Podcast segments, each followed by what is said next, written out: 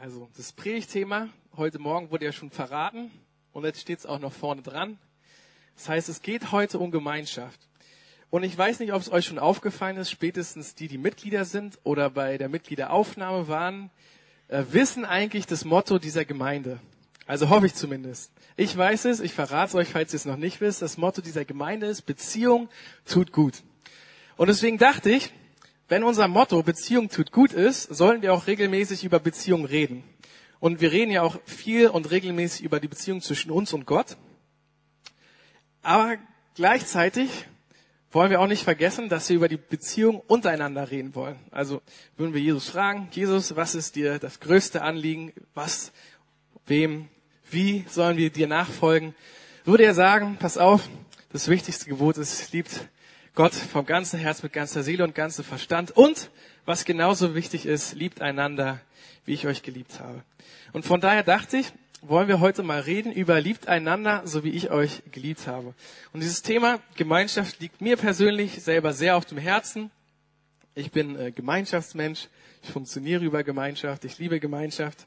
Ich habe lieber eine volle Wohnung als eine leere Wohnung. Äh, bin lieber unter Menschen als alleine.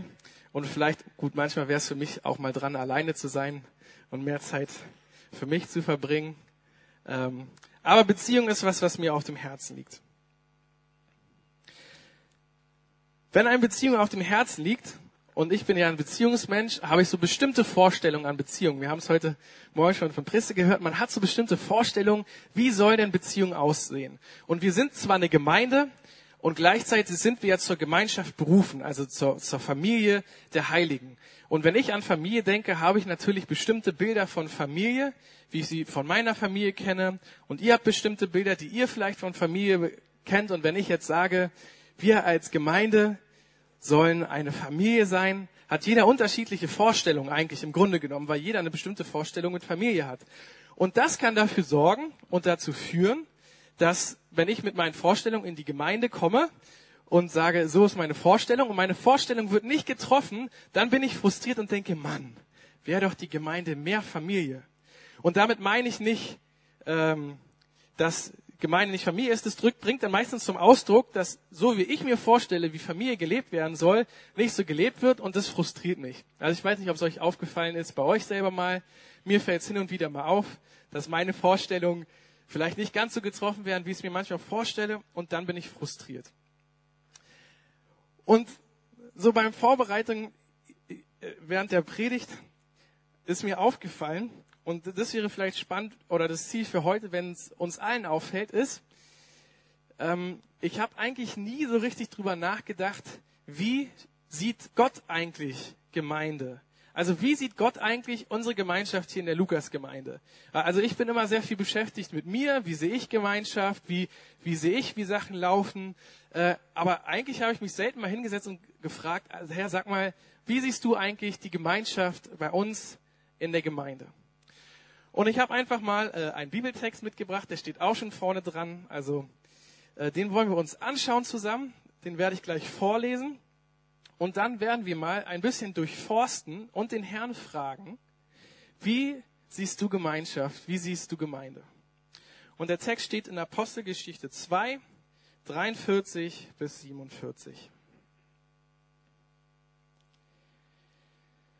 Eine tiefe Ehrfurcht erfasste alle, und die Apostel verbrachten viele Zeichen und Wunder.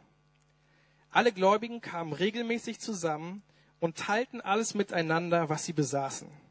Sie verkauften ihren Besitz und teilten den Erlös mit allen, die bedürftig waren.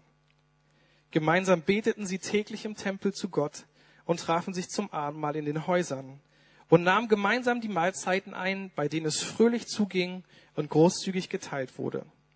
Sie hörten nicht auf, Gott zu loben und waren bei den Leuten angesehen. Und jeden Tag fügte der Herr neue Menschen hinzu, die gerettet wurden. Lass mich noch beten. Jesus, wir danken dir für das Geschenk von christlicher Gemeinschaft. Durch dich, Jesus, ist unsere Gemeinschaft göttliche Wirklichkeit. Durch dich haben wir einander. Danke, dass du an uns schon entscheidend gehandelt hast. Hilf uns einander zu sehen, so wie du uns siehst. Hilf uns einander zu lieben, wie du uns liebst. Bitte bewahre uns davor, dass wir unsere Vorstellung von christlicher Gemeinschaft mehr lieben als die christliche Gemeinschaft selbst. Du allein weißt, wie es um unsere Gemeinschaft wirklich bestellt ist. Was uns schwach und gering scheint, das kann bei dir groß und herrlich sein. Danke, dass nicht unsere Erfahrung von Gemeinschaft uns zusammenhält, sondern der Glaube an die Gemeinschaft, die in dir, Jesus, Realität ist. Im Glauben sind wir verbunden, nicht in der Erfahrung. Bitte schenke uns dein Herz, das du für deine Gemeinde und Gemeinschaft hast. Wir danken dir für das, was du uns täglich gibst. Amen. Also, legen wir mal los. Einen kleinen Hinweis gebe ich euch noch. Äh, ich bin sehr inspiriert in meiner Predigt von einem ganz besonderen Typ und Peter wird sich freuen, das ist einer seiner Lieblingskerle, das ist Dietrich Bonhoeffer. Ja, und der hat ein unglaublich gutes Buch geschrieben, das heißt Gemeinsames Leben. Und wenn ihr irgendwelche Sätze hört, und ich werde auch ein paar Zitate euch noch zeigen, werdet ihr vielleicht denken, boah, der Fiete ist ja ein schlauer Typ, wie er formulieren kann. Dann muss ich euch leider enttäuschen. Äh, es ist geklaut von Dietrich Bonhoeffer. Also wer noch nicht das Buch gelesen hat, sollte sich es unbedingt organisieren. Äh, Peter ist unser Dietrich-Insider, den könnt ihr sonst auch fragen. Ähm, und dann legen wir los. Also hier in Apostelgeschichte 2 finden wir einige Hinweise, wie Gemeinschaft damals gelebt wurde. Und die wollen wir uns einmal kurz im Überblick zusammen angucken. Also das Erste, was gesagt wird, ist im Vers 44, sie kommen zusammen und teilen, was sie besitzen. Das Zweite, was wir finden, ist, sie kommen zum regelmäßigen Gebet zusammen. Das Dritte ist, sie haben Abendmahl zusammen in den Häusern. Und das Vierte ist beständiger Lobpreis. Und wenn wir jetzt hier diese Liste angucken, geht es nicht um eine To-Do-Liste für Gemeinden. Okay? Also, jetzt haben wir hier die Liste. Ab jetzt können, führen wir einfach ein für alle Mitglieder. Wer Mitglied in der Lukas-Gemeinde wird, muss seinen ganzen Besitz verkaufen und den Erlös in einen Pott spenden und damit zahlen wir dann alle aus. Okay? Das wäre jetzt unsere Regel für neue Mitglieder. Wer einverstanden ist, einmal kurz abstimmen. Äh, also es handelt sich hier nicht um eine Checkliste, von Sachen, die wir durcharbeiten. Also wir sehen dann später im Text, wird gesagt, die Resultate dieser tief gelebten Gemeinschaft sind, sie waren anerkannt bei Leuten, interessantes Resultat, also bei Leuten um sie herum. Und jeden Tag fügte der Herr neue Menschen hinzu, die gerettet wurden. Also das ist das Resultat der Gemeinschaft, die hier beschrieben wird. Jetzt könnte man da denken, na perfekt, wir wünschen uns ja Leute, wir wünschen uns ja, dass Leute Jesus finden. Also folgen wir einfach genau diesen vier Anweisungen und dann wird täglich mehr und mehr hinzukommen. Also es geht hier nicht um eine, äh, um eine Checkliste, habe ich das gemacht, habe ich das gemacht, habe ich das gemacht, sondern es geht um einen Weg, der aufgezeigt werden soll, um bestimmte Sachen, die dahinter stecken. Und die Sachen, die hinter diesen einzelnen Punkten stecken, wollen wir uns jetzt zusammen angucken. Und das Spannende ist ja, dass Warum das keine Checkliste ist, ist ja, dass Gott ein Gemeinschaftsgott ist. Und das vielleicht als kurze Erklärung. Also so verstehe ich das. Gott ist ein Gemeinschaftsgott, der mit jeder Gemeinde, mit jedem Christen seinen Weg hat. Und der sieht unterschiedlich aus. Von daher wäre es schwierig, eine Checkliste zu geben, so und so und so und so und so müssen wir jetzt machen und dann haken wir das ab und dann, äh, also wir, wir ticken ja gerne so. Also wir würden gerne eine Predigt, vier Schritte zum erfüllten Leben.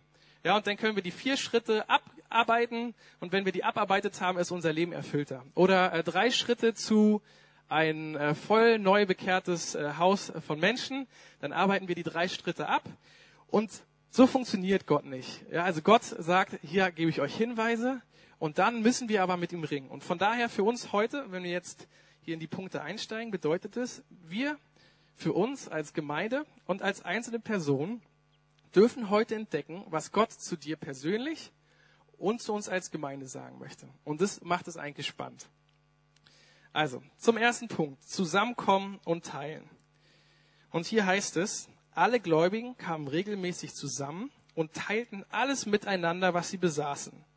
Sie verkauften ihren Besitz und teilten den Erlös mit allen, die bedürftig waren, und nahmen gemeinsam die Mahlzeiten ein, bei denen es fröhlich zuging und großzügig geteilt wurde. Also was hier passiert ist, hier wird ganz praktisch gezeigt, wie hat die Gemeinde damals ihre Liebe zueinander ausgedrückt. Und das war ganz praktisch, indem sie regelmäßig Zeit miteinander verbracht haben, zusammen gegessen und indem sie auf die Bedürfnisse der anderen geachtet haben. Also Leute hatten weniger, kamen nicht über die Runden, also haben sie Zeug verkauft und es weitergegeben. So ist deren Liebe ganz praktisch geworden. Und was wir hier lesen, ist sowohl damals als auch zur heutigen Zeit etwas ungewöhnlich. Also ich weiß nicht, ob ihr jemanden kennt, der schon mal seinen ganzen Besitz verkauft hat und den verteilt hat an Bedürftige. Also man hört immer wieder einzelne Stories, aber es ist so ungewöhnlich, dass wenn es passiert, dass irgend, irgendein großer Artikel oder irgendein Buch darüber geschrieben wird. Also zum Beispiel äh, Bill Gates und sein Microsoft-Kollege, die haben eine Aktion gestartet, wo sie gesagt haben, also warte, die heißt The Giving Pledge. Ja, und diese Initiative sagt, dass alle reichen Familien und Leute, die daran teilnehmen, müssen öffentlich bekannt geben, dass sie über die Hälfte ihres Besitzes verkaufen und spenden. Okay? Und es ist so spannend, dass massenweise Artikel darüber geschrieben werden, wie jetzt irgendwelche reichen Leute ganz großzügig sind, den Großteil ihres Besitzes verkaufen und spenden. Also merkt es schon nichts Besonderes. Auch hier der Gründer von Facebook, Zuckerberg oder wie der heißt, hat auch mitgemacht. Und dann könnt ihr auf die Homepage gehen und dann seht ihr alle Namen aufgelistet und alle Fotos aufgelistet äh, von denen, die mehr als die Hälfte ihres Besitzes gespendet haben. Und das ist ungewöhnlich. Nur habe ich das Gefühl, ist bei denen manchmal, also ich glaube, manche wollen wirklich was Gutes tun. Ich meine, ist auch nett, wenn sein Bild auf so einer Homepage da steht mit ich bin großzügig. Aber ihr merkt, es ist, ist untypisch. Und ich habe es schon angedeutet, was bedeutet das jetzt für uns? Bedeutet das, dass wir jetzt zur Pflicht machen, alle unsere Mitglieder verkaufen ihren Besitz, dann packen wir alles in den Pott und dann wird nach, nach Bedürfnis verteilt. Ich glaube, wie ich schon angedeutet habe, dass wenn wir so eine Regel einführen würden, würde es am Ziel vorbeischießen. Und zwar aus folgendem Grund. Was, was steckt hinter dem ich verkaufe alles und verteile es, steckt eigentlich eine Sache dahinter, nämlich der Ausdruck, du bist mir wichtiger als meine eigenen Bedürfnisse. Ja, das ist der Ausdruck, der dahinter steckt. Und wie das zum Ausdruck kommt, kann ganz unterschiedlich für unterschiedliche Menschen aussehen. Also hier haben wir ein Beispiel. Leute sagen, ey, eure Bedürfnisse sind mir so wichtig, ich liebe euch so sehr, dass ich meinen Besitz verkaufe und es euch spende, weil ich merke, äh, ihr habt nicht genug und ich möchte, dass es euch gut geht, weil ihr mir wichtig seid. Für andere Leute in der Gemeinde könnte es wiederum andere Sachen bedeuten, wie sie zum Ausdruck bringen. Du bist mir wichtiger als meine Bedürfnisse und darum möchte ich dir was Gutes tun.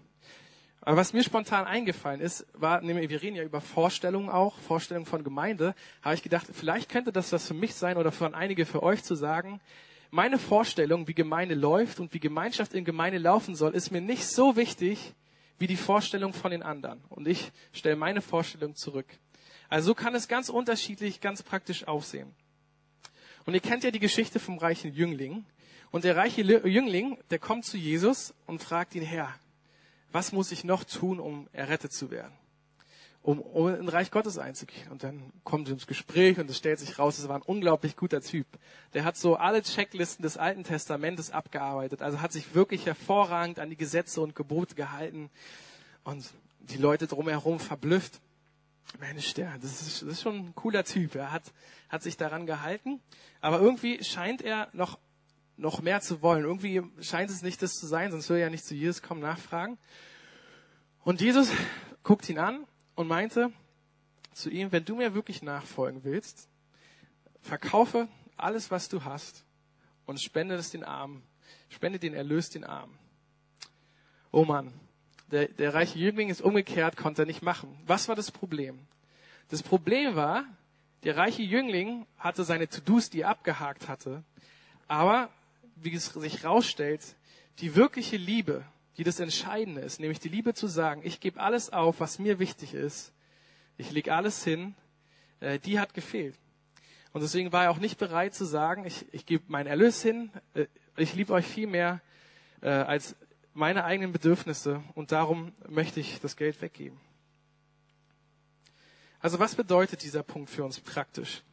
Das kannst, kannst du persönlich für dich beantworten. Was, was bedeutet das für dich? Wo, wo gibt es Bereiche bei dir, wo du sagst, da merke ich, da müsste ich mich zurückstellen und sagen, du bist mir wichtiger äh, als meine eigenen Bedürfnisse, als meine eigenen Vorstellungen von wie Sachen laufen. Und da zusammenkommen und teilen kann für jeden unterschiedlich aussehen.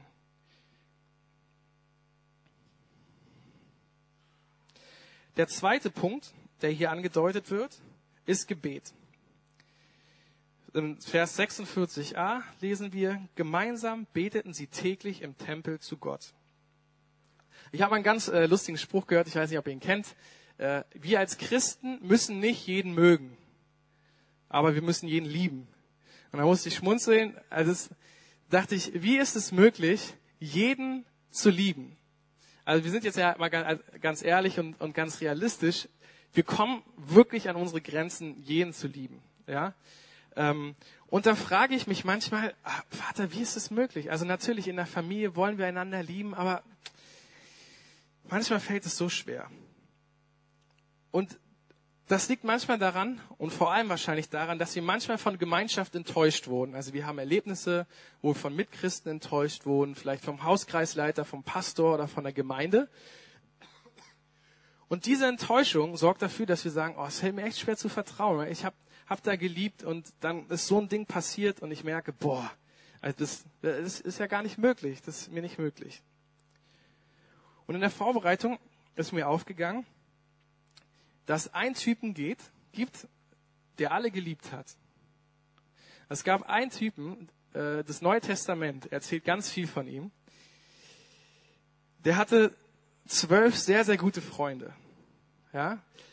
Und ist zwei Jahre mit seinen Freunden unterwegs gegangen, hat die unglaublichsten coolen Abenteuer erlebt mit denen. Verrückte Sachen. Es waren wirklich verrückte Leute dabei, ein paar Schläger, ein paar aufgedrehte Leute, ein paar introvertierte Leute. Also wirklich ein verrückter Haufen. Und die waren die besten Freunde. Und am Ende der zwei Jahre wird dieser eine Freund verraten, gekreuzigt und am Ende steht er alleine da.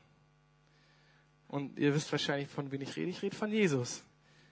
Der hat alles gegeben für die Gemeinschaft, zwei Jahre mit denen unterwegs und am Ende steht er alleine da. Und dann dachte ich, Jesus, du musst so enttäuscht gewesen sein. Und dann gehst du auch noch ans Kreuz für mich, für die Leute, die dich enttäuschen.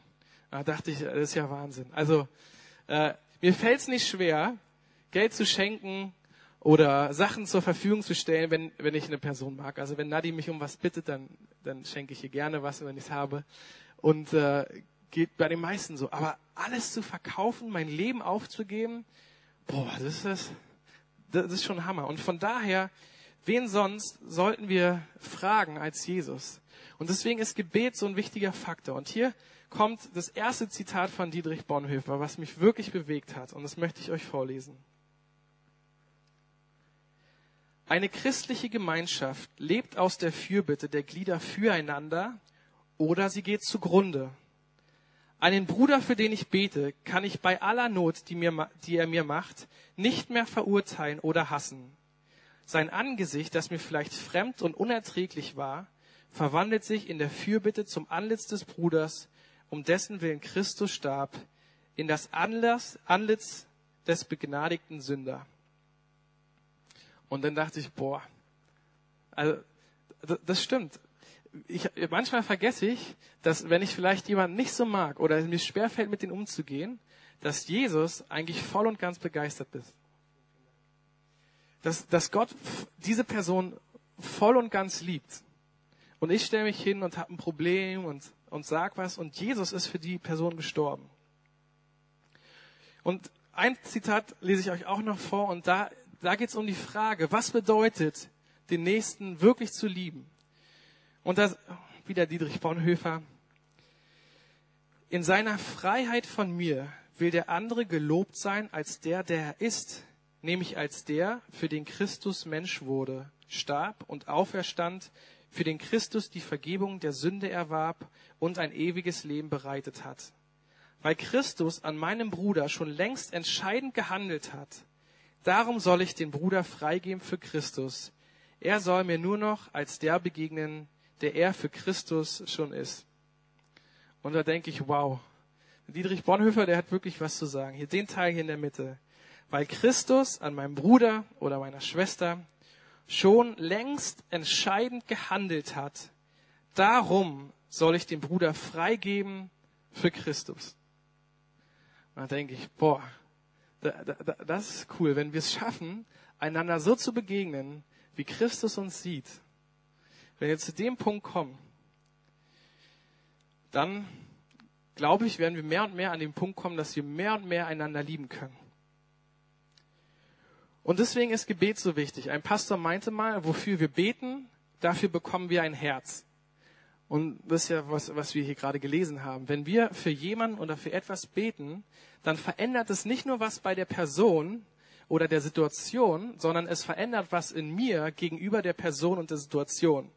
ich kann jetzt nicht sagen, inwieweit das Verhältnis da, da ist. Da gibt es wahrscheinlich keins.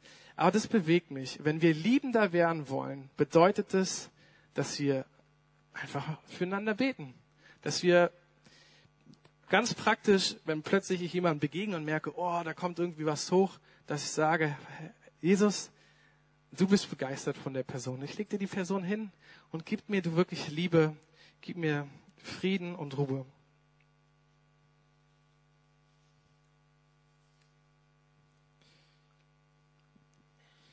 Den dritten Punkt, der uns begegnet hier in dem Text, ist das Abendmahl. Da heißt es in 46b, sie trafen sich zum Abendmahl in den Häusern. Warum ist das Abendmahl so entscheidend? Abendmahl hat ganz viel mit der Gemeinschaft untereinander zu tun.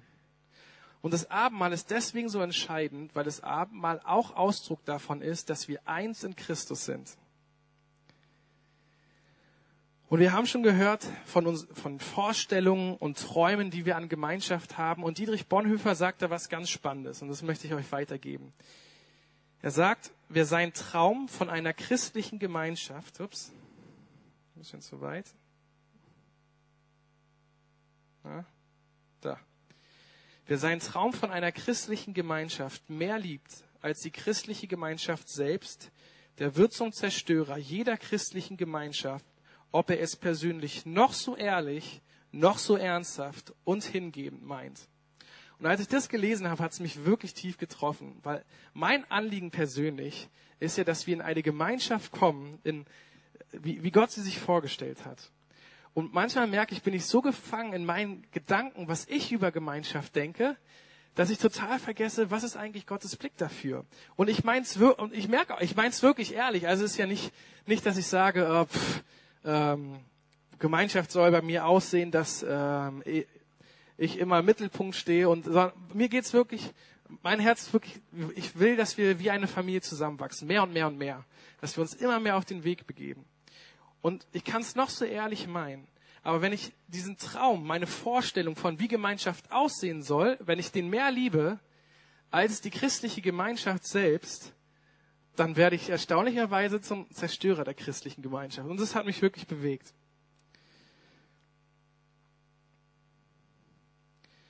Warum? Warum ist es so entscheidend, das Abendmahl? Es ist deswegen entscheidend, weil es zum Ausdruck bringt, dass wir im Glauben miteinander verbunden sind. Die Wirklichkeit Gottes, die Wirklichkeit unserer Gemeinschaft ist in Jesus Christus real. Ja? Unabhängig von unseren Gefühlen, unabhängig von unseren Erfahrungen. Unsere Erfahrungen sind nicht das, was uns verbinden. Unsere Gefühle sind zum Glück auch nicht, was uns verbindet. Ja, ich bin ein sehr gefühlsvoller Mensch. Wenn man meine Gefühle ernst nehmen würde, würde man manchmal denken, wen liebst du überhaupt, Fiete? Ja, äh, also weder unsere Gefühle noch unsere Erfahrungen sind, was uns verbindet, sondern die Realität, die in Jesus Christus geschaffen ist. Und so sieht Jesus unsere Gemeinschaft. Eure Unsere Gemeinschaft ist real durch Jesus Christus. Und das macht mich betroffen. Und da denke ich, boah, ich will mir vornehmen, wenn ich zum Abendmahl gehe, dass es nicht nur, wenn ich dort stehe, um meine Gemeinschaft mit Jesus geht, sondern dass ich sage, es geht auch um die Gemeinschaft. Wir haben ja diese Abendmahlsformel, wo es heißt, weil wir von einem Brot und einem Kelch getrunken haben, sind wir ein Leib. Habe ich mir vorgenommen, wenn das vorgelesen wird, will ich jedes Mal innerlich, ja, wir sind ein Leib. Das ist, was Jesus sagt, was, was er für uns getan hat und was die wirkliche göttliche Realität ist. Und hier wird ja auch berichtet, dass sie regelmäßig äh, zu Hause Abendmahl nahmen. Und ich habe gedacht, wenn ihr euch noch mehr Tiefgang in eurem Hauskreis wünscht oder sagt, ah, irgendwie kommen wir nicht voran, habe ich gedacht, wäre es nicht mal eine Möglichkeit, zusammen das Abendmahl zu nehmen. Weil das Abendmahl ist doch Ausdruck davon, dass wir eins mit Gott sind und damit eins miteinander. Und vielleicht mein Vorschlag an euch, plant mal ein, regelmäßig zusammen das Abendmahl zu machen und dann wartet mal ab, was der Herr unter euch tut. Und hier, ich schreibe es einfach nochmal auf. Wenn man es liest, ist nochmal eingeprägter. Im Glauben sind wir verbunden, nicht in der Erfahrung. Und was das jetzt für dich praktisch heißt, das musste der Heilige Geist offenbaren. Wenn du merkst, äh, Erfahrungen sind da, die einen verletzt haben, die einen enttäuscht haben, die einen frustriert haben, dann geht ins Gebet, sagt Jesus, du kennst dich aus mit Enttäuschung. Deine Jungs haben dich verlassen, deine Freunde haben dich verlassen, deine Familie. Ich bring dir meine Enttäuschung und ich nehme die Realität, die du geschaffen hast. Und so kommen wir jetzt zum, zum letzten Punkt, der Lobpreis. Und zwar lesen wir hier in Vers 47a, sie hörten nicht auf, Gott zu loben.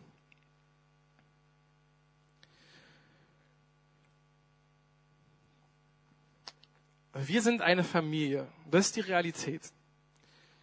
Und das ist nicht ein romantisches Wunschdenken, so, keine Ahnung, wir lieben ja, also viele von uns lieben ja so romantische Filme, wo am Ende Happy End und alles ist gut und schön. Äh, es geht hier nicht um romantisches Wunschdenken.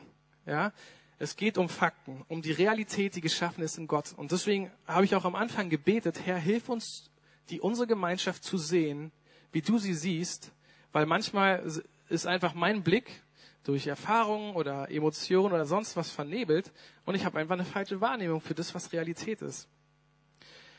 Und Lobpreis ist deswegen so wichtig, weil es gibt ein biblisches Prinzip, das ich ganz spannend finde. Ähm, wir haben ja ganz am Anfang gelesen, ich habe den Vers bewusst reingenommen. Manche fragen sich, was hat denn das damit zu tun? Da steht ja, die Apostel bewirken viele Wunder. Ja, vielleicht ist jemand aufgefallen oder hat es auch schon vergessen.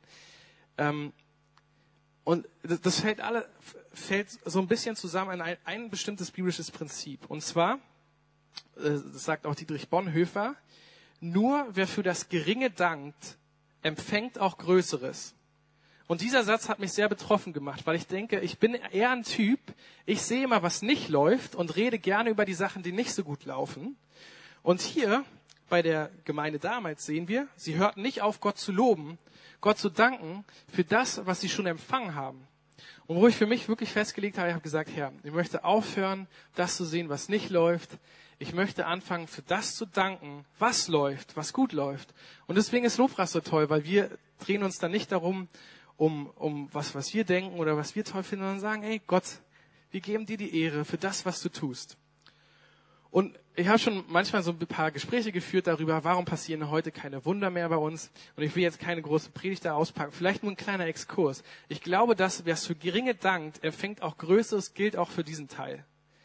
Äh, ich habe äh, mal vom Pastor gehört, ähm, der äh, Will Johnson kennt ihr, der war in der Gemeinde und da wurde ein, Erzeugnis, ein Zeugnis erzählt. Also er war in eine andere Gemeinde zum Predigen und es wurde ein Zeugnis erzählt und der Typ vorne erzählte ein Wunder, wie er geheilt wurde. Und Bill Johnson berichtete dann, äh, das Zeugnis hat er schon 20 Mal gehört und saß da so, ja, gut, äh, habe ich schon 20 Mal gehört. Und dann guckt er rüber zum Gemeindepastor, aus dessen Gemeinde der Typ war, der das Wunder erzählte. Und der saß total begeistert mit aufgerissenen Augen. Der hat es wahrscheinlich schon 40 Mal gehört und war trotzdem immer noch begeistert. Und Bill Johnson meinte dann, das hat ihn voll betroffen gemacht. Er merkt manchmal, er erwartet immer das Große und Größte und vergisst für das Kleine zu danken, was der Herr tut.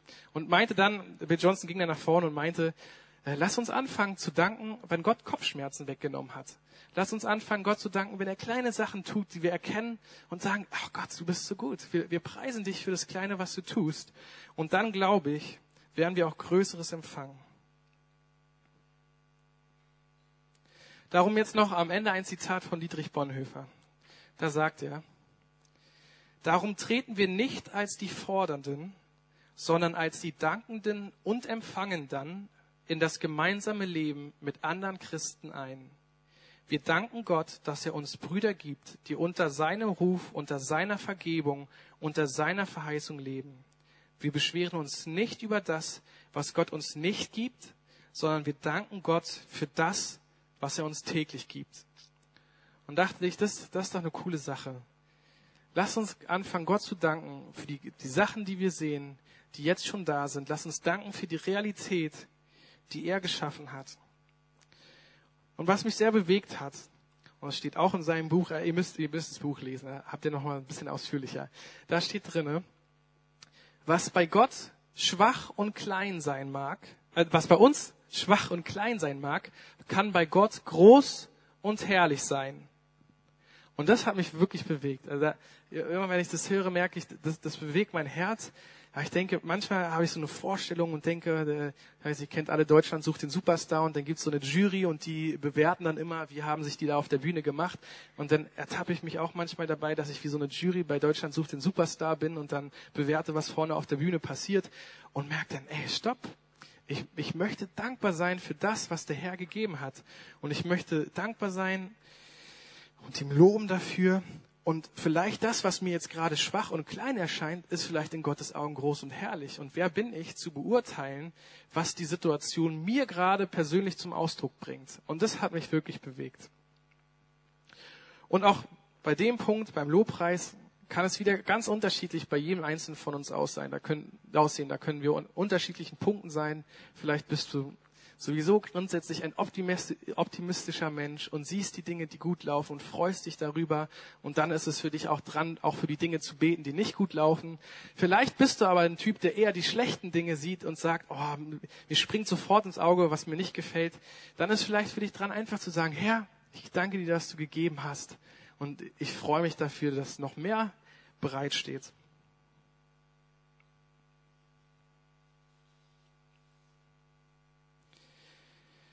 Ich habe die Predigt ganz bewusst der Weg der Gemeinschaft genannt. Einfach weil ich denke, wir befinden uns auf dem Weg und das ist voll in Ordnung. Jeder einzelne von uns befindet sich auf dem Weg. Wir als Gemeinde befinden uns im Weg. Wir als Leib Christi befinden uns auf dem Weg. Es gehören ja zum Glück noch mehr zum Leib Christi als nur wir Gemeinden. Es gibt viele Denominationen wir gemeinsam befinden uns auf dem Weg der Gemeinschaft. Und wenn wir uns das ganze große Bild angucken, merken wir, da müssen wir vielleicht manchmal noch ein bisschen mehr, mehr äh, dran arbeiten, als vielleicht hier im kleinen Rahmen. Aber lass uns bei uns persönlich anfangen. Und ich würde gerne die Predigt mit folgender Anwendung beenden. Ich würde gerne, dass wir gleich einmal persönlich enden und einmal, dass wir als Gemeinschaft enden. Das Persönliche würde ich gleich kurz einfach eine Minute Stille und das, was du merkst, was dich persönlich angesprochen hat, wo der Heilige Geist irgendwas hervorgeholt hat oder du gemerkt hast, ah, das hat zu mir geredet, bringst in einem, einem leisen Gebet einfach vor dem Herrn und, und bringst ihn hin. Und danach äh, habe ich äh, ein Gebet formuliert, wo ich denke, das wäre schön, wenn wir da uns hinterstellen würden. Wer möchte, kann dann aufstehen. Und dass wir es einfach zusammen als Gemeinschaft, als Gemeinde beten und somit abschließen. Aber lass uns jetzt erstmal eine Minute still sein und ganz persönlich den Herrn bringen, was er jetzt angesprochen hat.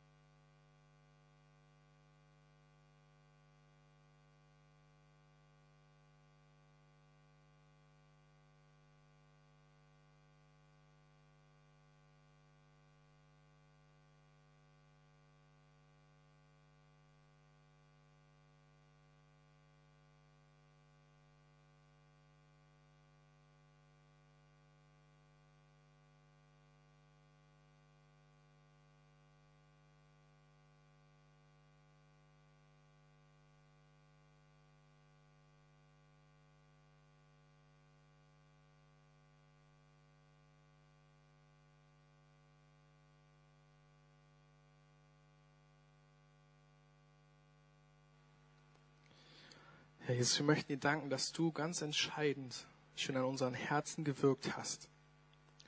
Wir möchten dir danken für das, was du jetzt gesprochen hast. Danke, dass wir auf dem Weg sein dürfen mit dir, auf dem Weg sein dürfen mit unserer Gemeinde, mit unserer Gemeinschaft, mit der Familie, die wir sind, Herr. Danke, dass du jedes einzelne Gebet gehört und gesehen hast. Du kennst unsere Herzen.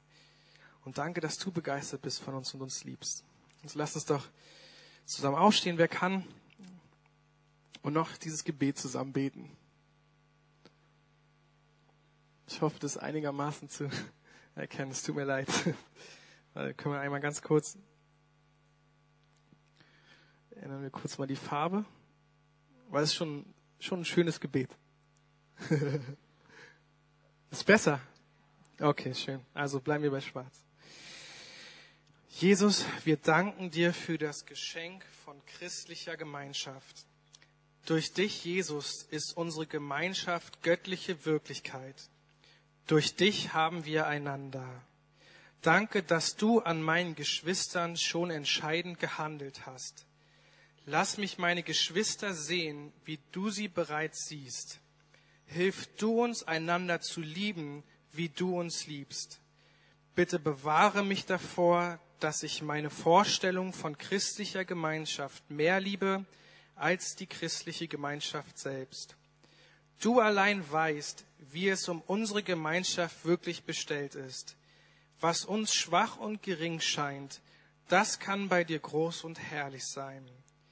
Danke, dass nicht unsere Erfahrung von Gemeinschaft uns zusammenhalten, sondern der Glaube an die Gemeinschaft, die in dir Realität ist, Jesus. Im Glauben sind wir verbunden, nicht in der Erfahrung.